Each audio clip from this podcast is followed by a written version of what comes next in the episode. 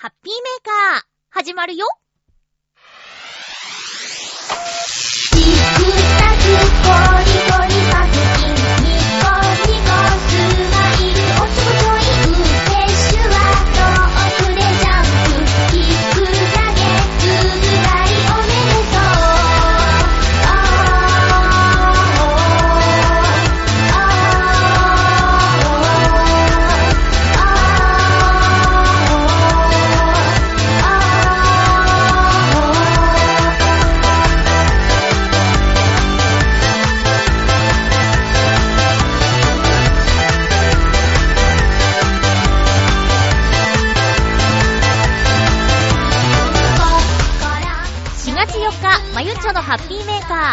の番組は、ハッピーな時間を一緒に過ごしましょうというコンセプトのもと、ちょわへよ .com のサポートでお届けしております。やっと、ぽかぽか春らしくなってきましたね。でもまだ桜はほとんど咲いてないです。2部3部咲きぐらいかな。今日も最後まで1時間、よろしくお願いします。改めま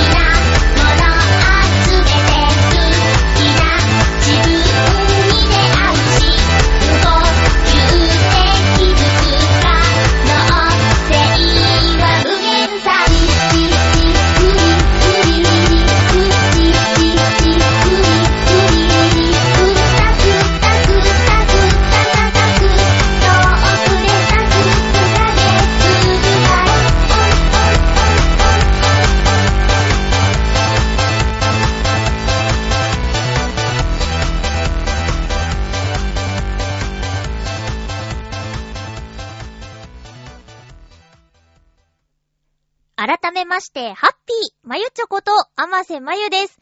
こんな、桜が全然咲いていない中ですね、先週金曜日にお花見してきました 今年漢字をやっていると言っていたお花見だったんですけども、あの日程を変えると参加できない人がいるかもしれないということで強行に開催したんですが、え金曜日といえばですね、ものすごく寒くって、案の定ですね、2時間もしないうちに解散してしまいました。夜勤の、えーお友達との集まりで、昨年と同じメンバーで少人数で集まったんですけど、えー昨年はね、すごくいい天気であったかいし、あの、場所取りがね、ちょっと大変だったんですけど、今年はね、場所取りが全然大変じゃなかったです。えー新浦安の駅の近くの若潮公園っていうところがね、えー桜がたくさん咲いていて、駅から近い公園っていうことで、今回そこを選んだんですけど、そこは、えーレジャーシートを敷いて楽しめる場所もあれば、ベンチとテーブルがもうすでに備え付けであるんですけどね。去年はとてもそんなところ、えー人が多くて、ゲットすることができなかったんですが、今年朝9時頃行ったところ、誰もいなくって、ちょっとジョギングしている人はいたけど、あと、犬の散歩してる人とかいたけど、お花見をしようっていう人はね、全然いませんでした。ちなみに桜もね、ほとんど咲いてない。一部咲き、二部咲きってこんな感じかなっていう中ですね、やりました。しかも金曜日は午後から雨の予報もあったので、どんより薄暗い中、えーっと、私は朝早く起きて、唐揚げと、あと前日から漬け込んだ、卵の浅漬けっていうやつをね、作って持っていったんですけど、もうね、朝早く5時起きかな？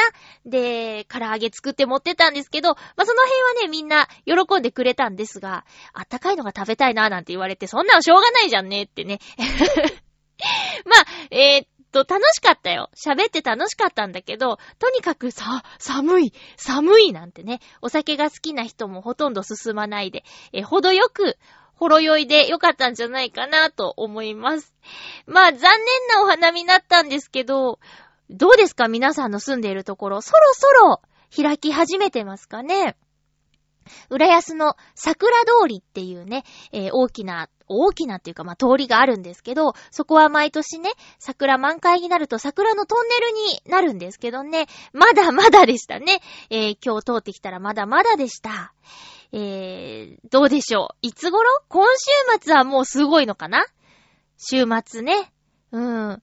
私はそうだな、休みの日に、毎年恒例の一日乗車券で都内の名所を巡るツアーをちょっと開催しようかなーなんてね、思ってます。花見はどうだろう？もうできないかな？うーん。残念。日程がね、なかなか、もうメンバーが揃わないとまずね、花が咲いてるかどうかよりも、メンツの問題で。もうこれは、あの日は居酒屋行っちゃってもよかったんじゃないかなっていうぐらい寒さと、あとお花のなさに、ちょっとがっかりしちゃいましたけどね。ああ、難しいね、漢字って。本当に天気予報とにらめっこで、スケジュールはギリギリまで変動しますみたいに言っとけばよかったな。こういう風にね、ちょっと勉強しながら、来年はもうちょっとうまく漢字をやりたいなと思うんですが、先週、毎回漢字をやっていますという、フクロウのキスさんからのお便りをご紹介しましたけども、追加で、えー、追記でお便りが届いていますので、ここでご紹介したいと思います。少々お待ちください。ハッピーネーム、フクロウのキスさんからのふつおたです。ありがとうございます。まゆちょさん、ハッピー、ハッピー？私が研究会の幹事を10年続けているというお話をした先週のお便りの補足です。ありがとうございます。私の属している研究会は、研究室の一番の新人が幹事をするという伝統がありました。そして、私が一番の新人だった時期に、先生が体感されたために、それ以降新人が入ってこなくなりました。研究会自体には所属している他の先生方からの紹介で少しは新人が増えているのですが、伝統的にそういった方に仕事を回さないので、もう10年の間、漢字が固定になっているというお話です。なるほど。仕事はちょっとは手間ですが、先生には恩もありますし、何より会自体が楽しいので、苦ではありませんね。それでは、ということでありがとうございます。なるほど。そういういきさつだったんですね。先生がもうバリバリ活動している時の最後の新人さん。で、新人さんが漢字をする伝統ということで、今でももう10年もずっとやってるっていうことなんですね。会が楽しいのが何よりです。私もね、寒さに負けず、とても楽しいメンバーだったので、寒かったけど楽しかったです。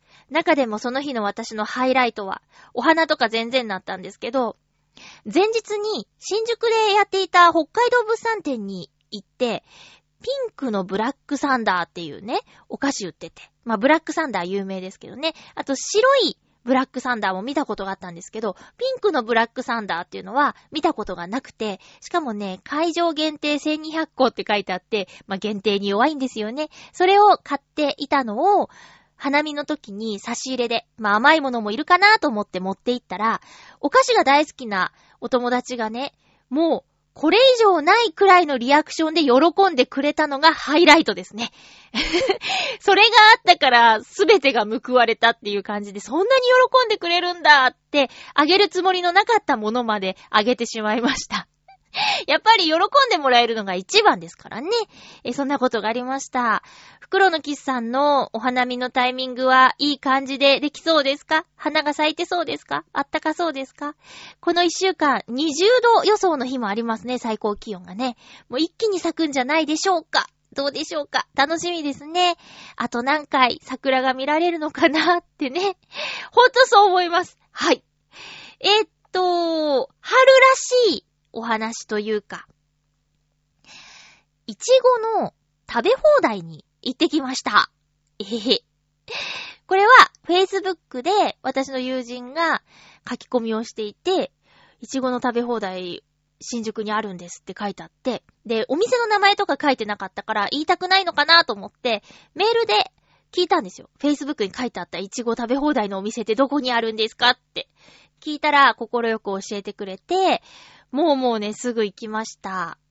あのー、本当はね、一緒に行く予定だった子がいたんだけど、その日に風邪をひいてしまって出かけられなくなっちゃって、で、これは風邪が治るのを待っていたらいつこの食べ放題が終わってしまうのかわからないっていうことで、一緒に行けそうな人をね、探したところ、ぜひ行きたいということだったので、まあよ、その約束していた翌日にね、行ってきたんですけども、これがね、想像以上に良かったです。えー、果実園リーベルっていうお店新宿にあるんですけどね、そこのいちごの食べ放題、これは、うんと、期間限定っていうか、本当にタイミングみたいで、お客様感謝デーみたいな感じで、平日限定だし、午後2時半以降だし、えー、すごく限られたタイミングで、なんですけど、90分食べ放題で2500円。内容はいちご6種類と、フルーツサンド。まあ、いちごのサンドイッチですね。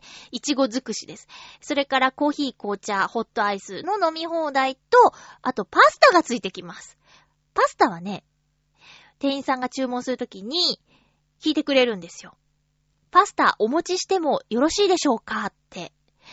中には、パスタの分もイチゴ食べたいっていうことで、パスタいりませんっていう人もいるみたいですね。ただ一緒に行ったことを私と同じ意見だったのが、甘いものばっかり食べてたら、しょっぱいもの食べたくなるよねっていう意見で、パスタも頼みました。パスタも美味しかったですね。頼んでよかったです。桜エビがいっぱい入ってたな。しょっぱくて、で、塩気があって、さっぱりしてて、ちょうどいいバランスでしたね。で、私は、そうですね。まあ、いちご食べ放題メインで行ったんで、いちごを頼みました。まあ、カウンターに取りに行くんですけど、平たいお皿山盛りいっぱいで、まあ、そのまま、もりもり食べてたんですよ。で、数とか数えなかったんだけど、後でその、教えてくれた、お店を教えてくれた女の子が、うんと、一皿あれ25粒入ってんだよって教えてくれて、で、正直ね、最初の30分で一皿食べて、まあ、いちごって水分量が結構あるし、お腹がパンパンになったんだけど、食べ放題なんだからおかわりしないともったいないよねって言ったこと、えー、もう一皿持ってきて、で、その後1時間かけて、二皿目を完食しました。合計50個食べたことになりますね。で、いちご6種類なんですけど、これがね、どれを食べても、冗談とかじゃなくて、どれを食べても甘かったです。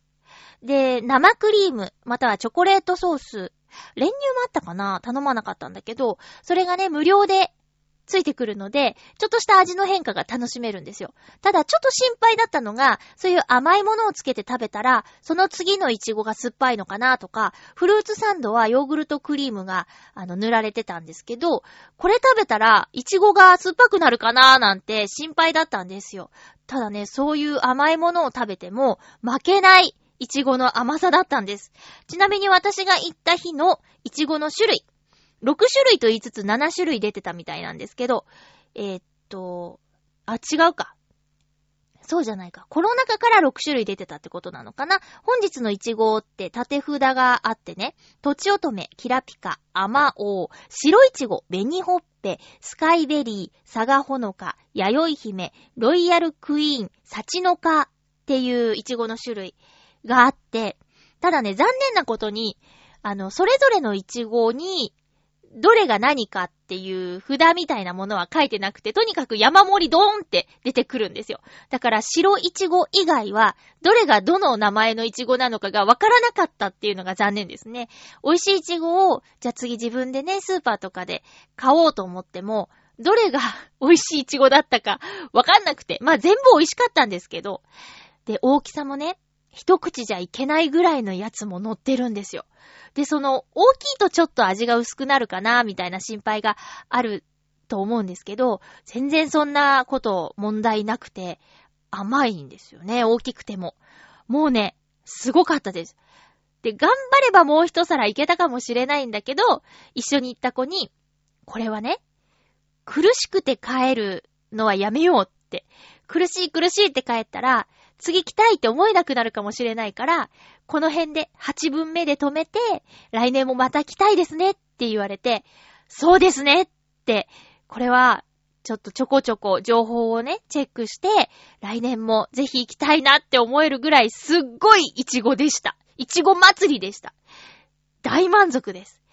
その90分2500円を高いと感じる人もいるかもしれないけど、私は、そういうちょっと、なんていうか非日常ですよね。お皿にもうどっさり25粒も乗ってるイチゴを、ひたすらイチゴを食べるっていうのは、一種のアトラクションみたいなもんだと思ってるので、えー、とっても、とっても良かったです。果実園、リーベルさん。新宿と東京と、あとごめん、もう一店舗、三店舗あるんですけど、いちごの食べ放題をやっているのは新宿店ですね。他の店舗でもやっているかどうかはちょっとわからないので、皆さんそれぞれで、あの、果実園リーベル、あ、果実園というお店をね、調べてみてください。ちなみに、フルーツパフェとか、他にも、なんでしょう、ケーキとか、いろいろあるんですけど、どれも、これも美味しそうです。特にパフェ。パフェって、あの、ちょっとね、背の高いグラスに、瓶グラスに、あの、だんだんにこう、具材がね、乗ってるじゃないですか。で、例えば、果実園さんのいちごパフェ。隣の人が頼んでたんですけど、まあ上はね、こう、よくあるトッピングですよ。で、多分よくあるのって、だんだん下の方に、クリームとかジャム、あと、ゼリーとか、コーンフレークとか、あと、なんだろう、そういうね、いちごじゃないものがたくさん入ってると思うんですけど、果実園さんのいちごパフェすごいですね。下の方ね、ジャムがあるべきところにイチゴが入ってました。どこまでも新鮮なイチゴがありましたね。で、と、途中ちょっとクリームは見えたんだけど、一番下はイチゴでしたね。すごいです。まあ、イチゴだけじゃなくて、いろんな他のフルーツのパフェもあるし、チョコレートパフェもあるし、あ、ホームページを見ているだけで幸せな気分になれるので、きっと。果実園で、果実園で検索してみてください。メニューのとこ開いて。あの、洋食もね、ご飯のメニューもいっぱいあります。あと、ワインがおすすめらしくって、ワインに合うおつまみみたいなのも載ってましたよ。ぜひ、ご覧ください。それでは、コーナー行きましょう。ハッピートークハッピートークのコーナーです。今日のテーマは、嘘のような本当の話ということで、まあ、エイプリルフールだった4月1日にちょっと引っ張られた感じのテーマですけれども、皆さんちょっと難しいテーマだったと思うんですが、お便りをたくさん、ありがとうございます。ご紹介していきますね。ハッピーネーム、サバのみそ煮さん、ありがとうございます。まゆっちょさん、ハッピーです。ハッピーです。まゆっちょさんは誕生日が同じ人の会に入られているそうですが、私は母親と誕生日が一緒です。えー、すごいこれすごいね。す、す、すごいすごいすごいいいな、いいですね。あと、小学校の同級生で同じ人もいました。つまり、生年月日が一緒。365人以上集まれば、誕生日被る可能性があるとはいえ、やっぱり誕生日が被ると、ちょっとおーってなりますよね。では、ということでありがとうございます。私も、そうなんですよ。生年月日が同じ人たちのグループがあるんです。これどうやって知り合ったかというと、 mixi っていうね、もう今や Facebook が出てきて、 mixi やってる人あまりいないと思うんですけど、 mixi にはコミュニティっていうのがありますよね。で、それに生年月日が同じ人の集まるコミュニティがあって、で、それで誕生日会をどうやらやってるらしいと。私は途中参加だったんですけど、初めての待ち合わせ、オフ会というのが初めてだったんで、私は待ち合わせ場所のちょっと離れたところから、どんな人たちが集まるんだろうと、様子を見ていて、で、あ、あの人たちなら大丈夫そうだって言って参加したのがきっかけです。だから、そのお誕生日会のメンバーはすべて皆さん、生年月日が同じメンバーで集まっています。ねえ、いや、いいですよね。こう、最大の共通点ですもんね。お母さんとお誕生日一緒ってすごいね。奇跡だね。嘘みたいだね。でもほんとなんでしょいやー、いいな。お誕生日会は毎年盛大でしたかいやー、いいですね。私も小学校で同じ誕生日だった女の子います。ゆきえちゃんって言うんですけど。ゆきえちゃんはね、最色兼備でしてね。私同じ誕生日なのに、占いとか同じはずなのになぜこうも違うのかと。えっと、25歳ぐらいの時の同窓会でお会いしたけど、まあ、綺麗になってたよ。先生になったって言ってたかな。ねえ。そう、生年月日が同じみんなで集まるとさ、占いの話になるよね。で、まあ、血液型が違うから、そんなにね、ピタッと一緒ってことはないんだけど、ね、それぞれですよ、やっぱり。それぞれの人生、それぞれの今までの出来事っていうんで、まあ、占いって、あはは、みたいなね。いいことは信じましょうっていうお話になりますね。サバの味噌煮さん、ありがとうございます。すごい。いいですね。面白かった。ハッピーネーム、七星さん、ありがとうございます。まゆっちょ、ハッピー、ハッピー？嘘であったような本当な話。嘘であったような本当な話。えー、歌手としても声優としても有名になった水木奈々さんと一緒にお仕事させてもらったことでしょうかおー、コンサートの告知に来るので、ある。来るので、あるアニメショップにスポンサーになってもらい、特別ラジオ番組を作りました。へえ、その時の水木さんは一言で言えば、凛々しい方でした。挨拶もはっきりして、ラジオも自分の考えや思いをハキハキ語り、辛くなったことありますか？といった質問を笑顔で、ありませんと返したのを見たとき、本当に凛々しいという言葉が似合いました。コンサートも盛り上がり、そして今ではいろんな役や歌手として出られていますが、あの時会えてよかったと思います。それでは、ということでありがとうございます。七星さんが、なん、ん？番組を作って、それに出演したのが水木さんってこと？すごいですね。そっか。そういう風にね、お仕事で関わった方が、こう今のようにね、もう声優業界の中でも一線を隠している人ですもんね。いろんなアーティストさんと共演したり、もう顔出し当たり前みたいな感じになってますもんね。すごいですよね。そうすると、あ、の時一緒にお仕事したなーって言って、えー、やっぱりね、追いかけてしまうだろうしね。どういう今活動されているのかなーって。で、元気でやってるとか活躍をしているとなると、また嬉しいでしょ？うーん、すごいね。これ宝物ですね。だから、すごいでしょ？私の番組で、ひなたゆきこちゃん一緒にね、番組やってましたけど、今や、はっとりしんぞうくんであり、アナイスちゃんであり、どうやらこれから、ね、ある海外ドラマで、子供の役で出てくるとか。ねえ、すごいでしょ？だから、ゆこちゃんと一緒にやっていたハッピーメーカーを知っている皆さんは、ゆこちゃんのこともしっかり追いかけてくださいね。まあ、どうやら、番組が、ああ、私の口からは、最新のネバーギブアップルで、ひなたゆきこちゃんから聞いてください。てね、うん、七星さん、ありがとうございます。辛くなったことはありません。かっこいいですね。鏡ですね。この仕事が、というか、声の仕事が大好きなんだろうな。続きまして、フクロウのキスさん、ありがとうございます。まゆちょさん皆様、ハッピー、ハッピー？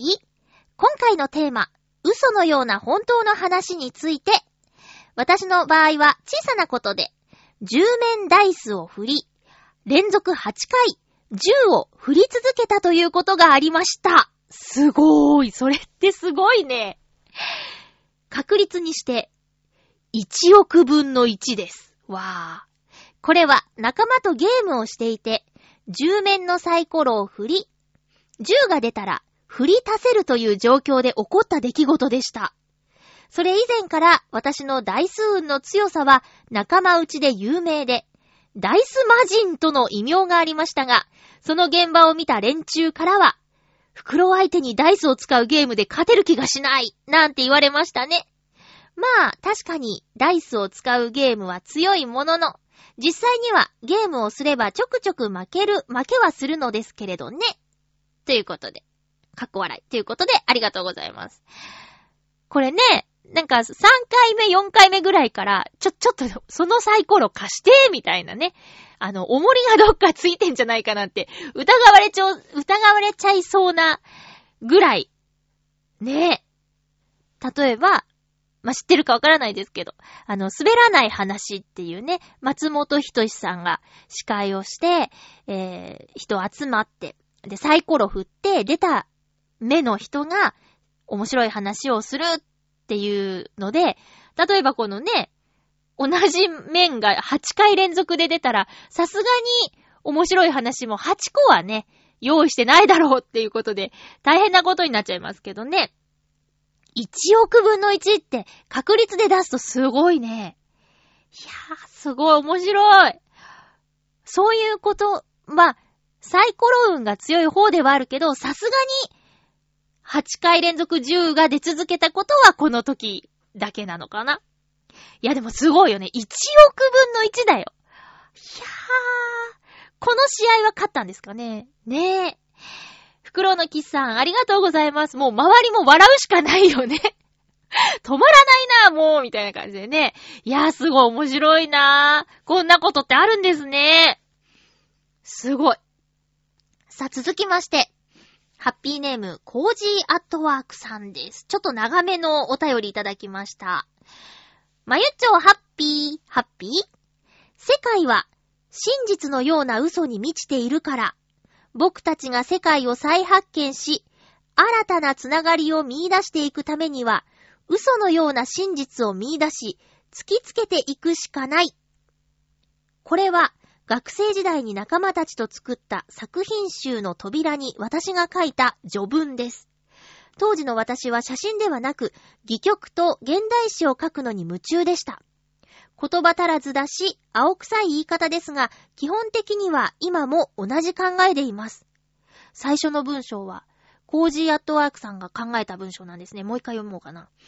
世界は真実のような嘘に満ちているから、僕たちが世界を再発見し、新たなつながりを見出していくためには、嘘のような真実を見出し、突きつけていくしかない。おー。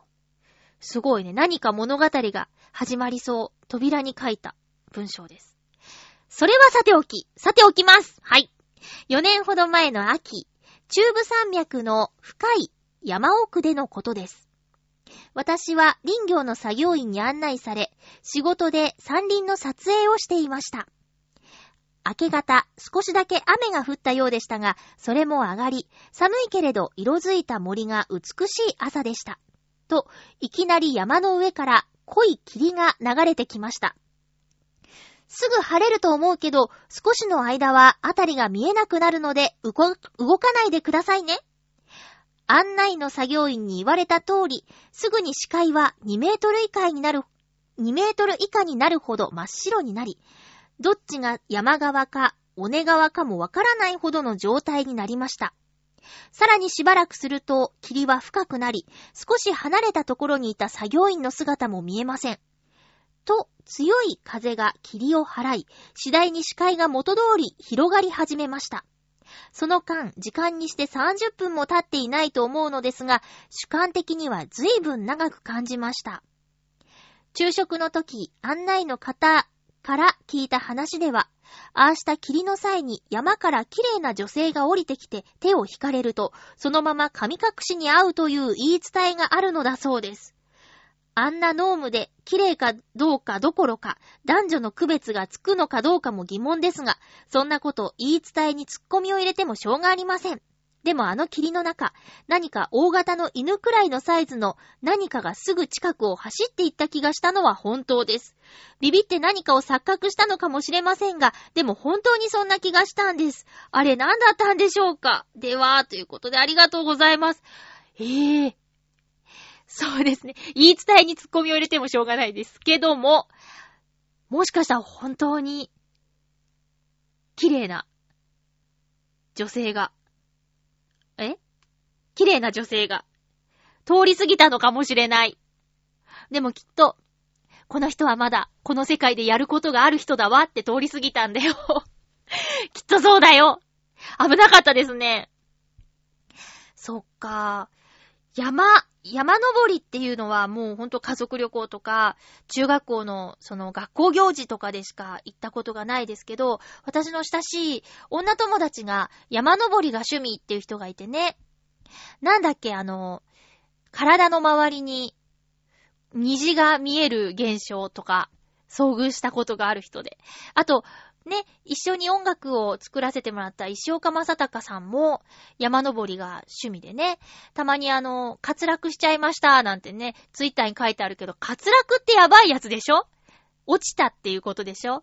で、山登りから帰ってきた直後に、なん、なんかのイベントでお会いした時にね、夏だったんだけど、半袖の袖がさ、半袖の袖口から出てる腕にさ、その生々しい滑落の 傷跡があったりとかして、だから山登り、山って、その霧もね、そう、天気が変わりやすいっていうのが、そうだけど、ま、いろいろ危ないことがあるから、案内の方と一緒でよかったですね。焦って動き回ったら、動き回ったら、迷子になっちゃってたかもしれないから、よかったです。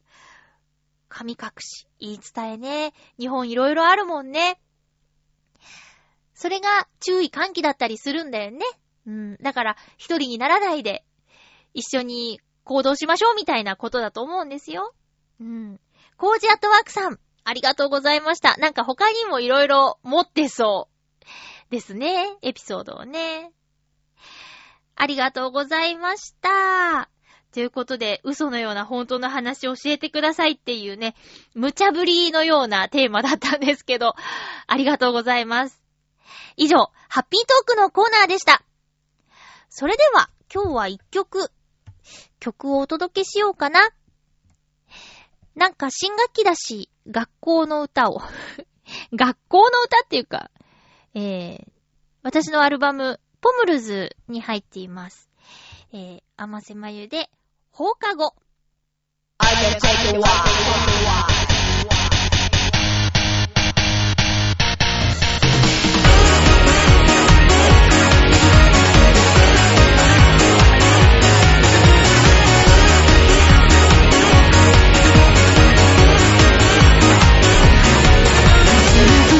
時はいつでも逃げ出し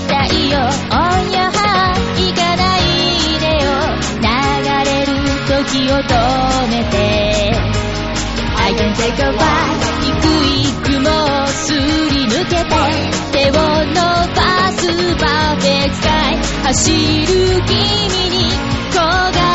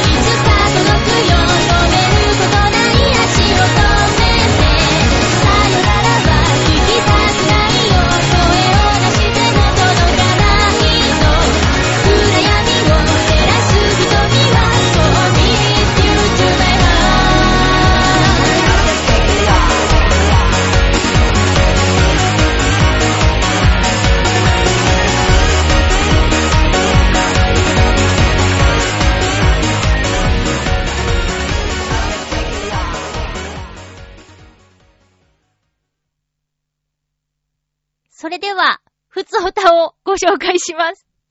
えっ、ー、と、先週ご紹介できなくてごめんなさい。コージア、コージアットワークさんから2通いただいていました。ご紹介しますね。まず、1通目のコージアットワークさんからのふつおたです。えー、あ、ふつおたと、そっか、映画のコーナーでしたね。じゃあ、ふつおたをまずご紹介しますね。コージアットワークさんからです。まゆちょ、ハッピー、ハッピー？今年後半の写真展スケジュールが決まってきました。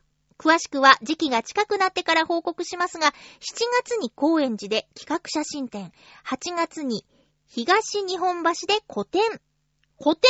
おー、9月に京橋で企画写真展、その後10月頃から地方巡回展。うわー、できるこ、できるのかな？今から心配になってきました。口全然回ってない。うわー、できるのかな？今から心配になってきました。では、ということでありがとうございます。7、8、9、10ってもう決まってんだ。すごいですね。しかも一つ気になるのが8月の古典ですね。企画写真展のお知らせって結構いただいてたけど、古典って、ね、なんか作品数がたくさん必要っぽいですね。すごいですね。もう、もう、一年あっという間でしょう。また、近くなったら、お知らせをしてください。お待ちしております。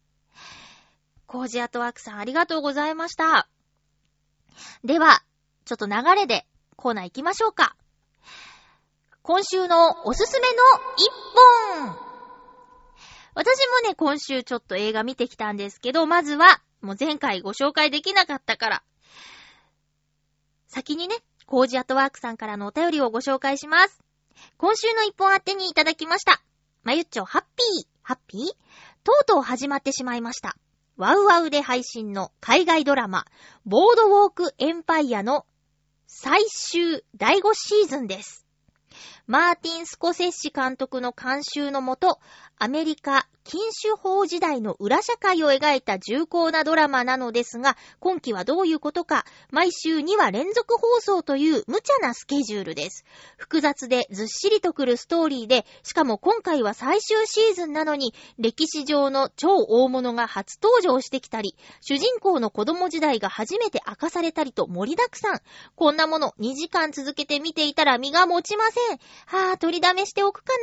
でも、溜まったら大変だな。どうしましょうでは、ということで、ありがとうございます。さっきのお便りもスケジュールの変、話でね、どうしましょうって言ってたけど、ほんと大変ですね。いろんなことが押し寄せてきてますけどもね。見たことないなぁ、ボードウォークエンパイア。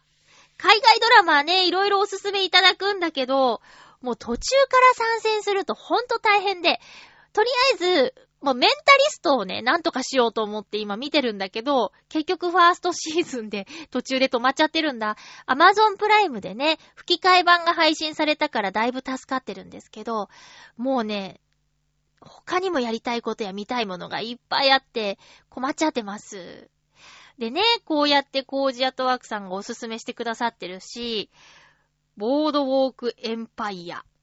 まあでもきっと私は、難しいって思っちゃう系なんだろうな。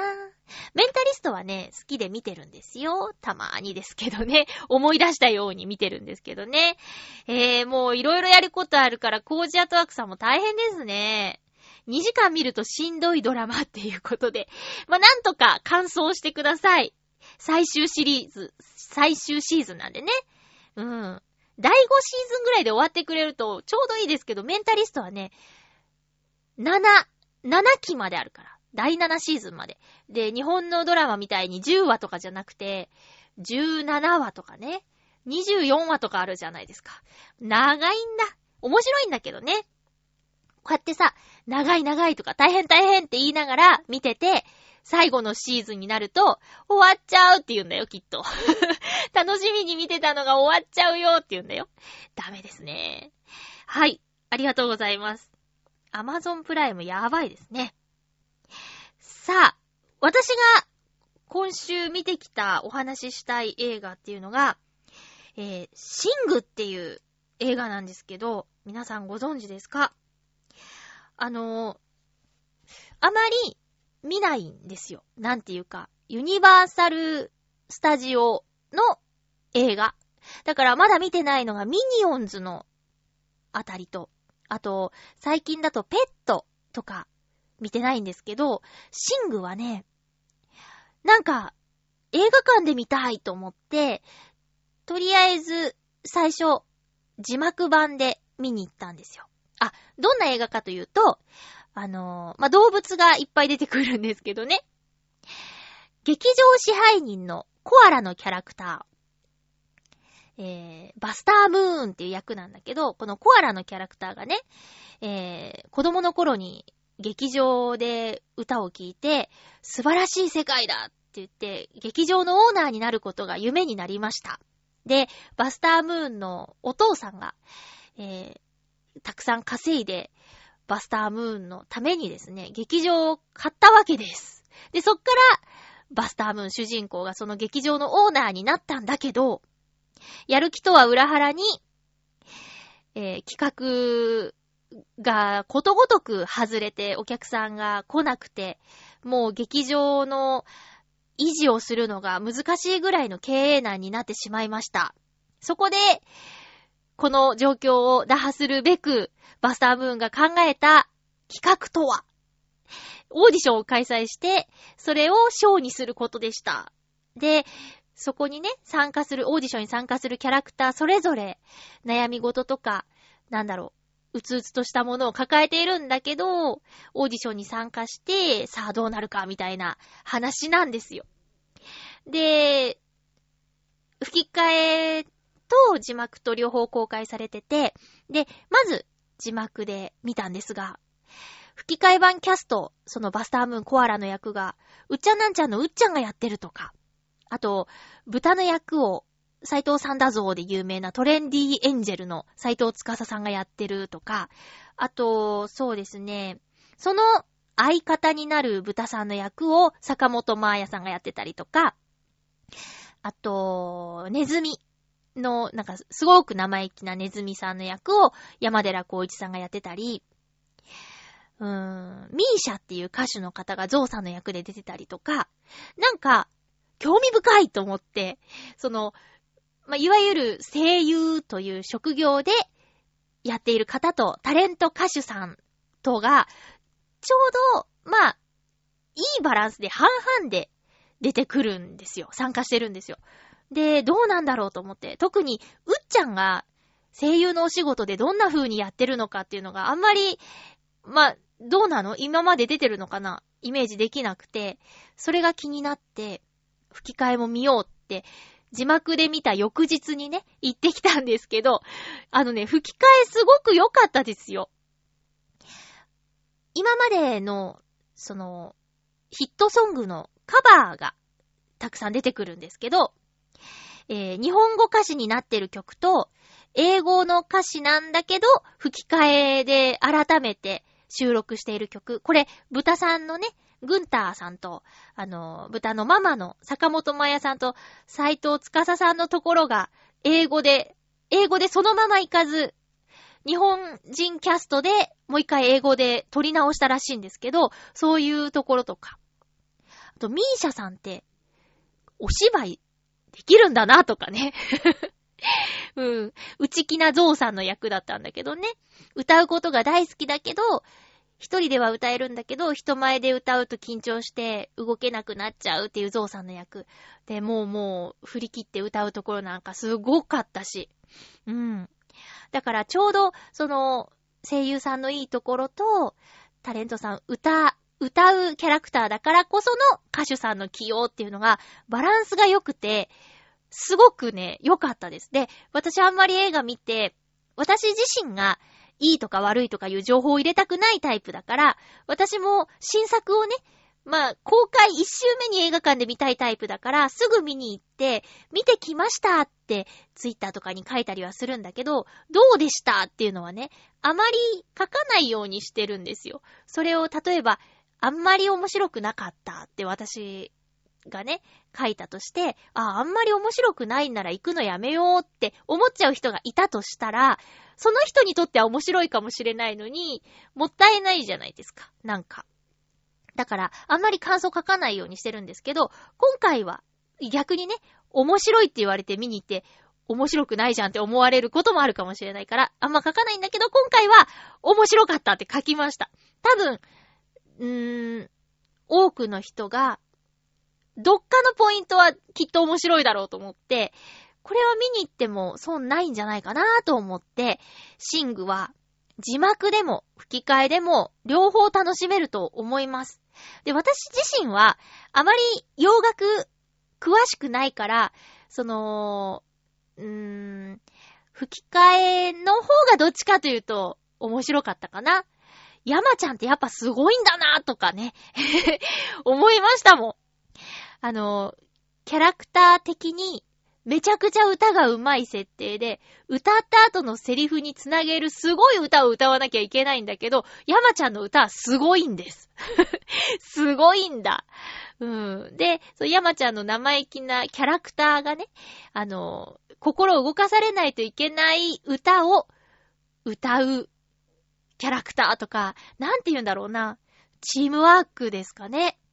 そのどっかに心を動かされるような歌じゃなかったら、物語が成立しないから、ちゃんとそのセリフを渡すっていうか、歌で心を渡すみたいな、うん、流れがしっかりあって、矛盾がないというかね、よかったですよ。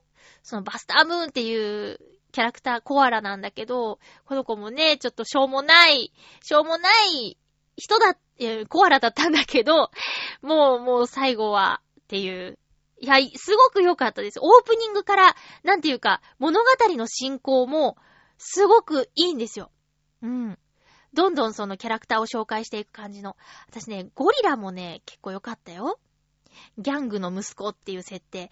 えっと、スキマスイッチの大橋さんっていう人が、えー、歌、歌とセリフとやってるんだけど、なんかね、やっぱいい声なんですよ。うん。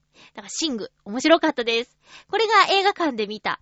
えっ、ー、と、二日連続で字幕吹き替えと見ちゃった。こんなことはなかなかやらないんですけど、それぐらい良かったです。あと、最近、あの、アマゾンプライムの映像をテレビで見られるようになったんですよ。うん。えっ、ー、とね。で、今何を夢中に見てるかというと、劇場版ドラえもんをですね 見たことないやつを見てます。で、えっと、まあ、私たち世代の大山信代さんのドラえもんの映画もね、もちろんいいんですけど、なんかね、何かきっかけで、あ、そうだ、日本誕生だ。日本誕生を見ようと思って、で、大山信代さんの日本誕生は、何回も見てて、で、あ、新日本誕生があるやと思って、新日本誕生を見たんですけど、なんか、やっぱテンポが良くなってるのと、あとキャラクターの動きとか、やっぱ今っぽい演出とか、泣かせ上手だなとか、そういうのを見ちゃうと、ちょっと、あの、わさびさんバージョンのをね、立て続けに見たんですけど、魔界大冒険ってすごいね。今更。私これ古いバージョン見てないんですよ。大山さんバージョンの魔界大冒険知らないんだけど、あのー、友達に勧められて、劇場版ドラえもんだったら何が面白いかなって聞いたら、何人かの人が魔界大冒険って言ったの。で、は、納得と思って、すごく伏線回収が上手っていうか、あ、これは、後のここだったんだとか、あとちょっとなんか怖い感じとか、これ、ね、子供が大好きなドラえもんなんだけど、なんかゾーっとするなーっていう展開とかが、すごかったですね。魔界大冒険。皆さんは見てますか？もう基本かなこれドラえもん好きな人にとっては。で、まあね、アマゾンプライムに入ってると、いろいろ、もうドラえもんの劇場版見られるから、ちょ片っ端から攻めていこうかなって思ってて、で、あと、今劇場でやってる、カチコチ大冒険っていうやつもね、あの、史上最高にいいみたいな話聞くと、あ、これちょっと映画館で見たいかもって思ったりしちゃって悩んでます。でもだいぶね、公開されて日が経っちゃってるからな。ちょっと待とうかなとも思ってるんですけどね。あと、クレヨンしんちゃんの劇場版もね、なかなか評判のものがありますよね。だからその辺も見たいな。だからね、本当に時間がもっとあったらなって思うんですよ。やっぱ映画もね、ながらで見ないで集中して見るのと全然違うからさ、しっかり見たいんですけどね。うん。あと、そうですね。そんな感じで、えーと、見ました。今週の一本のコーナーでした一本じゃなかったね。いろいろ言っちゃいましたけども。先週、弟の誕生日でしたっていうお話をしましたね。VR してきたっていうお話だったんですけど、プレゼントどうしようかなって悩んで私が決めたものは。いや、あのね、何が欲しいのかって弟に聞いたんですけど、何って言ってくれなかったから決めたんですよ。うん。で、それはですね、あの、あれ？先週話してないよね？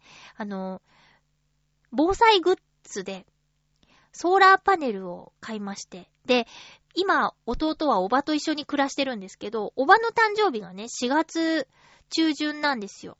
で、もうすぐなんでね、あのー、あれから弟に会いに行けてないので、おばのプレゼントも持って近々行こうかなと思うんですけど、私そこでね、ひらめきましたよ。おばにね、何かその、副食品とか、ね、チャチーのあげても、しょうがないから、これは、必要だけど買わないもの、そう、防災グッズからまた選ぼうと思って、ソーラーパネルとセットで使える、あの、蓄電池をね、送ろうかなと思って、私天才って思っちゃったんだけど、うん、これ、ね、ソーラーパネルでね、あの、直接携帯に充電とかするんじゃなくて、いつも日当たりのいい窓辺があるから、そこにソーラーパネルを置いて、蓄電池をね、合わせてプレゼントすれば、最強じゃないかと。役に立つし、ね、節電にもなるじゃないかと。ひらめいた私、天才って思っちゃいました。えー、なのでね、それ持っていこうと思います。で、ね、そういうタイミングで自分用にも、だからいつも2セット買えばいいかなと思って。で、ちなみにうちはあまり日当たりのいいお部屋ではないんですが、まあ、あってもいいかなっていう感じで今選んでるところです。まあ、つながりでね、相性のいいものを選べばいいかなと思って。あと、私ね、最近、あまり物欲なかったんですけど、えー、一つね、欲しい、気になるものが、新商品が出ちゃいまして。ポメラっていう、キングジムから出ている、ただ文字を入力するだけのキーボードです。で、今回のポメラはね、なんかすごいみたいで、あの、ワイヤレスのパソコンのキーボードにもなるそうで、多分 iPad とかにも接続できるんだろうね。うん、やばいの出ちゃいましたね。前ほど文字打たないんだけど、なんか、ポメラの最新版って聞くと、胸が騒ぐ。過去に2つ、ポメラ使ってて。で、今までのはね、QR コードで文字を携帯とかで読みと、読み込んでたんだけど、今回のは Bluetooth でワイヤレスでいけるらしいとか、うわぁ、やばいなーってあんまり使わないくせにポメラと聞くとね、欲しくなっちゃうっていうの危ないですよね。久しぶりですよ、なんか。欲しいってなったの。あと、もう一つ、ウクレレ動画をあげようって思ってたんですけど、あのー撮ったんですよ、ウクレレ弾いて動画撮って。で、客観的に聞いたら、とても上げられるレベルじゃないってなっちゃって、今保留してます。うーん、まあ、ね。一回やっちゃえば勢いで他のも載せられるんだろうけど、一曲目はこれがいいって決めちゃってるのがあって自分の中で。一曲目はこれを載せようっていうのがあって、あのカポをつけて、キーを変えて歌いたいんですよ。でもそのカポをつけると、まあ、それは、なんていうか、胃腸する道具なんですけどね、カポって。で、カポつけると、コードを押さえづらくなっちゃって、ってね、いろいろありまして、あの、やる気はあるんですけど、実際やってみたりしてるんですけど、えっ、と、なかなか動画アップできずにいます。忘れてませんよ、今年の目標。そう、今年の目標だから何もね、4月にこだわらなくてもいいじゃないかなんてちょっと思ったりしてますけども。次回の予告します。次回は4月11日放送分を4月9日日曜日に収録する予定です。すでにですね、来週月曜日に、あの、声のお仕事、ちょっと遠くまで行くお仕事が入っちゃってるので、えー、っと、月曜日収録はおそらくないと思います。なので、日曜日に収録するか、それより早い金曜日になっちゃう可能性もありますので、お便りをいただけるよという方は、お早めにお願いします。テーマは、お花に目を向けてみようということで、好きな花とか、あなたが可愛いな、綺麗だな、と思うお花は何ですか？お花に目を向けてみようというテーマにしました。桜がね、えー、ちょうど咲く時期だし、4月といえばで検索したらね、チューリップとか出てきました。やっぱり春はお花がたくさん咲く季節です。まあ、春の花に限らず、夏のひまわりが好きだっていうご意見でもいいですし、冬の椿が好きだっていうお話でも良いです。お花にまつわるエピソード、好きなお花、お花が出てくればどんなお便りでも構いません。お待ちしております。途中にもお話ししたんですけど、最新のネバーギブアップルをぜひ聞いてください。大事なお知らせがあるそうです。この振り嫌な予感。お相手は、まゆちょこと、あませまゆでした。また来週、ハッピーな時間を一緒に過ごしましょうハッピー